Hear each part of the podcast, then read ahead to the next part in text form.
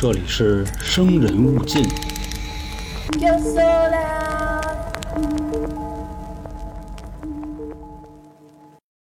大家好，欢迎收听由春点为您带来的《生人勿近》，我是黄黄。不知道各位在中元节那天晚上有没有来看我们的视频直播啊？当天我老杭和小娇三个人都到场了。虽然说那天是中元节啊，但是整体下来还都挺欢乐的。我们首次在小破站直播啊，也排到了娱乐榜第八的位置，这块儿我还是挺沾沾自喜的。当然了，也离不开您各位的支持啊。咱们以后所有的视频直播呢，就都会在这上了，并且啊，也提前和大家说一下，以后我会和小娇拍一些视频的内容发布在上面，并且这些内容呢是和目前所有的音频专辑独立出来的，讲的呢仍然会是一些很猎奇的好玩的东西。在当天呢，老杭啊讲了两个听众的投稿，我呢说了一些北京的都市传说。以及我小时候听到一些家门口的传说，比如陶然亭的大老妖啊、钟楼的故事啊，还有一些没有讲到的，比如说宣武公园的诡异秋千、回民中学里的故事等等吧。也是应各位的要求啊，说当天晚上呢，好多人不敢来听，胆子比较小。其实这块再多说一句，我们做生人勿近，从来也没有想过要吓唬谁，就是和大家分享一些我们看到的奇闻异录啊。猎奇怪谈等等。那今天呢，咱们就把直播啊当天提到的一个北顶娘娘庙的故事，今天再和大家好好的说一说。我相信啊，知道北京的朋友，不论您来过还是没来过，一定有两个地儿都非常清楚。第一个不用说了，就是以天安门为中心的故宫等等地方，对吧？那第二个呢，就是有关奥运场馆的地方，也就是鸟巢啊。水立方了，那各位你们知不知道啊？当初鸟巢水立方在建设的时候啊，曾经发生了很多匪夷所思的怪事儿，而这些怪事儿呢，恰恰就与今天我们要讲的北顶娘娘庙有关。先啊，咱们先介绍一下北顶娘娘庙的一段历史。它是北京著名的五顶之一，是北京城中轴线北延长线上的标志性建筑。喜欢历史的朋友肯定知道啊，当年刘伯温建北京的时候，北京是一个端端正正的品字形的结构。还有一种说法呢，叫八倍哪吒城。这个咱们以后有机会呢，还会和大家分享到。它位于朝阳区德胜门外的土城附近。其实还有一种叫法啊，叫北京娘娘庙。那北顶娘娘庙呢，它始建于明宣德年间，清乾隆年间呢又奉敕重修，也就是皇上要求重新修一下。殿内呢，奉有碧霞元君、眼光娘娘、子孙娘娘、东岳大帝、玉皇大帝、关帝、药王帝等等。全庙呢，占地了一万平方米。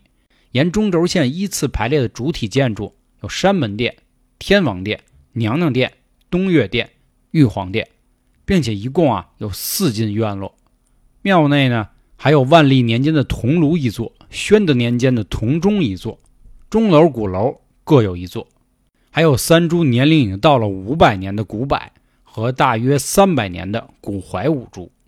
那以前呢，说啊，这北顶娘娘庙一开始是个土地庙，后来因为明世宗为他妈妈许愿，在此修建了一座娘娘庙，感谢天赐皇子。在明清的时期呢，北顶娘娘庙也成为了北京地区信仰碧霞元君的活动之一。那我们一直说北顶，北顶这个顶是什么意思呢？这里指的啊是说把泰山顶上的碧霞元君搬到了这儿，或者说是移植到了这儿，相当于呢在泰山的顶上。旧时的北顶娘娘庙呢，它每岁四月有庙事，世皆日用农具，有者多乡人。这是记录在《燕京岁时记》里的。说白了，这里呢也是一个民间的物资交流场所。后来到了清末民国年间呢，北顶娘娘庙啊。也逐渐的就衰败了，古建筑呢也严重的破损，只遗存了山门殿、天王殿和钟楼。建国之后呢，寺庙原址又成了北顶小学、大屯铸造厂占用。到了一九八六年，北京市朝阳区文化局接管了北顶娘娘庙之后啊，一直也是派人值守。在一九九八年的时候呢，筹资了很多资金，对北顶遗存的殿宇又重新进行了一次修缮。北顶娘娘庙啊，是一座非常方正的院落，大门紧闭，远观可见高大的主殿位于殿落后排，钟楼居中。大门的匾额上啊，写着“敕建北顶娘娘庙”。这“敕”字是什么啊？就多跟大家说一句，他的意思就是说这是皇帝的下诏，说白了也就是告诉各位啊，这庙可不是一般的庙。这是皇上当年要求的，史书上也曾经有记载啊，说明清两代北京的寺庙就很多，城内庙宇也多为香火之地，城外的庙宇呢多为游春啊庙事的场所，就是城内更多是用来祭拜，城外啊可能就更像是那种文化交流了。北京城郊一共其实是有五个顶的，是以东西南北中这个方位命名，同时呢也供奉着不同的娘娘。金启宗先生。在北平郊区的满族这本书中写道：“娘娘在营房人中心中的地位仅次于关老爷，所以你说啊，这个庙还是很厉害的。咱们刚才说这五顶里的娘娘啊，据说她们还都是肉胎，年龄呢也是十几岁的小姑娘，是异母所生的亲姐妹。这里就有这么一个传说了，说有一天呢，母亲带着仨闺女去逛南顶，也就是目前的左安门外，大姑娘呢非要上大殿香案上坐一会儿。”这母亲就拦了，说：“你这哪能胡坐呀，对不对？”但是这小孩啊，他闹，你拦不住。庙里的和尚就说了：“他要上去啊，一定是有原因的，所以施主啊，就不要去拦他了。”谁知道这姑娘刚一爬上去，坐到这金佛龛里，立刻就作化了，直接成了肉身的娘娘。当时呢，母亲也是非常悲痛，说：“我好端端一大闺女怎么没了呀？”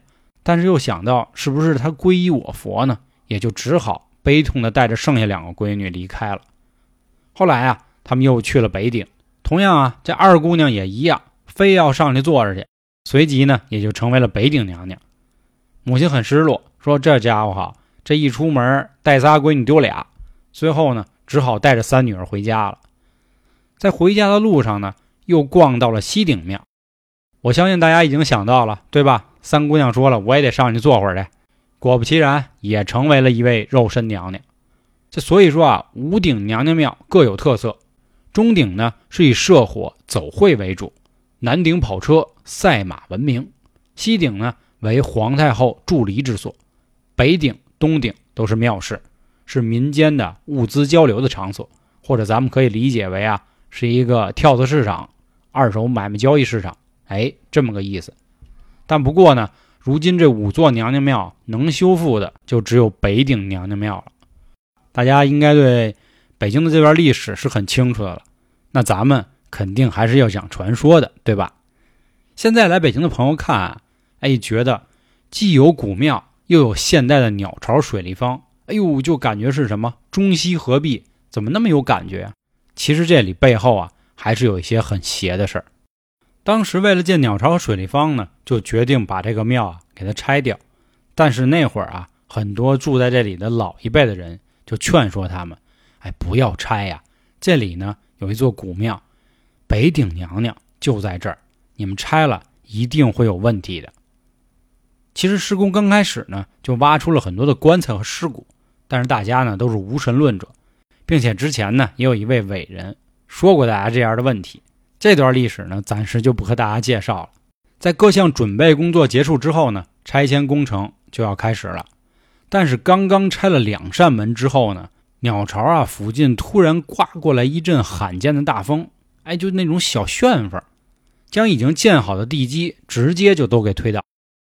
当时专家说了，这个应该是叫成卷风，是那种在陆地上很罕见的，甚至说数百年才有可能出现一次。当时大家也十分不解，说可能就是赶上自然灾害了吧，所以拆迁工作仍然继续。当时呢，他们从外墙开始拆，现场有三名工人拿着大锤啊，开始抡这个墙，八十八十的。这几锤子还没下去呢，突然在某一块这个围墙上面啊掉下来一块大砖头，当场就砸死了一个人。我相信听到这儿，大家会问了：砸死？这围墙能有多高啊？顶多两三米，对吧？那石头掉下来，怎么就能直接砸死呢？他们肯定都戴着安全帽呢。哎，那天啊，就那么巧，当时这哥仨啊就觉得天热，说咱要不把帽子摘会儿吧？毕竟啊，这么小的围墙，它能出多大事儿呢？恰巧还就出了事儿。当时砸下来啊，砸晕了一个人嘛，对吧？另一个人就赶紧抱着去摇这个人。兄弟，兄弟，你怎么了？正在他说的时候，又掉下来一块石头，当场也把这个去抱人的人也砸死了。那么有人问了，那第三个呢？这第三个呀，哥你你害不害怕？直接就跑了。这个人呢，回就开始报信儿。哎呀，说这个出事了，出事了，就不能再砸了，有问题呀。当时很多人还不信，这兄弟就喊看监控，看监控。哎，所有的人呢就找到了这个监控，这一看啊，吓坏了。说当天呢，明明是这响晴博日，怎么突然啊就昏天黑地了？这大风也刮过来了啊，平地起了龙卷风。说当时感觉整个工地啊，这个铁皮像纸片一样就卷在空中，在水立方上面就转。说其中有一座办公楼啊，感觉都已经歪了，铁架子呢还砸了十多辆汽车。他们又把这个镜头转到这砸墙那地儿啊，发现掉下来的这块石头都不是他们砸这墙，感觉这石头呢就从别的地儿飞过来的。这一下啊，大家可害怕了，说哟。说这可怎么整啊？说难道真是我们干了不该干的事儿吗？后来又有人说了，说哎，说咱这样，咱啊先从里面开始挖，咱们从里面内部瓦解敌人，不就没事了吗？哎，这时候有人说，嗯，没错，咱们都是无神论者啊，咱们得搞这个。咱们刚才前面为什么要讲那段历史呢？就是让大家熟悉一下里面的结构。其中呢有一个店啊，它是拴着铁丝被绑起来的。哎，这有一个人呢，带着俩兄弟，拿着钳子就去了。钳子呢，加这种铁丝来说是非常轻松的，对吧？咔嘣一下，肯定就能下来。这个时候呢，有一个人啊，拿着钳子对准就一下，你说这有啥的，是吧？干就完了。这一夹铁丝儿呢，就好像长了翅膀一样，奔着这哥们脸直接就划过去了。我不知道各位有没有看过新苏事件的啊？当时吴彦祖脸上那伤是怎么受的？就是横着被小刀剌了那么一刀。好家伙，当时这满脸花，吓得那哥俩赶紧就跑，说：“嚯，这可怎么回事啊？”正在他们要跑的时候呢，咱们都知道啊，庙里一般都有井，井里就跑出大蛇了。这蛇粗的啊，就跟老杭那腿差不多了，就开始绕他们，但是也不致死，就是说白了，我就给你使绊儿。吓得这仨人啊，跪地上就求饶：“哎呀，娘娘啊，我们错了，怎么怎么着的，这那的。”哎，不到一会儿呢，这些蛇慢慢退下去了，他们也就走了。这一下呢，让哥几个就更慌了，说：“不行，咱请点人吧。”第二天呢，来了一位所谓的这个民俗专家啊，到达现场之后呢，他让工人在北顶娘娘庙前挖个坑，结果呢，在这坑里就挖出了一个明朝的大鼎。他当时就说了：“这可是北京城啊重要的镇物之一。”还是咱们再提一嘴啊，刘伯温建北京的故事，说当时呢底下有很多的这个龙，咱们得给它镇起来。其实也联系到了北京的锁龙井等等。当时民俗专家说了：“赶赶紧赶紧赶紧赶紧给我埋回去。”说这地儿啊真的可不能搞了，再搞就真的要出事儿了。而就在停工的这一天，鸟巢和水立方晚上又发生了不明原因的停电。大家在停电的时候啊，就说看看别的地儿，是不是别的地儿也停了？还是咱今天挖着电缆给挖坏了？而就在他们看的时候，发现北顶娘娘庙那儿反倒是灯火通明，而且这个光啊异常的亮，你感觉里面装了一万盏灯，就跟那灯火家具城似的。可是，在那儿没有电灯啊。以上呢，这一连奇怪的事儿呢，让总工程师连夜召集大家开会。说这庙啊，估计咱是动不了了。你看，咱要不想想别的招儿最后呢，就放弃了拆迁，并把鸟巢和水立方往北迁移了一公里。所以也就是说啊，今天我们看到这两座体育场，并不是最初决定的地方。现在我们知道啊，北顶娘娘庙已经到了朝阳区的大屯附近。所以现在是一什么结构呢？北顶娘娘庙如果是中间的话，它往北是水立方。往东是鸟巢，现在很多的人也都戏称啊，说这才是北京最牛逼的钉子户呢。其实一开始建的时候啊，是要求附近的全部建筑物都必须拆除，让整个现代化来代替这些。而如今呢，也就让大家看到了这种所谓的中西合璧，或者说现代与古代的交融了。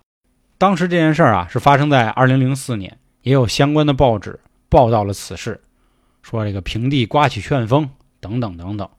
虽然这一件一件的事儿，什么飞石啊、加铁丝儿啊、大蟒蛇呀等等吧，这种真实性呢有待论证，可能是巧合，也可能是天意。但不管怎么说吧。正因为这些事儿呢，北顶娘娘庙的一砖一瓦还真的就完完整整的保存了。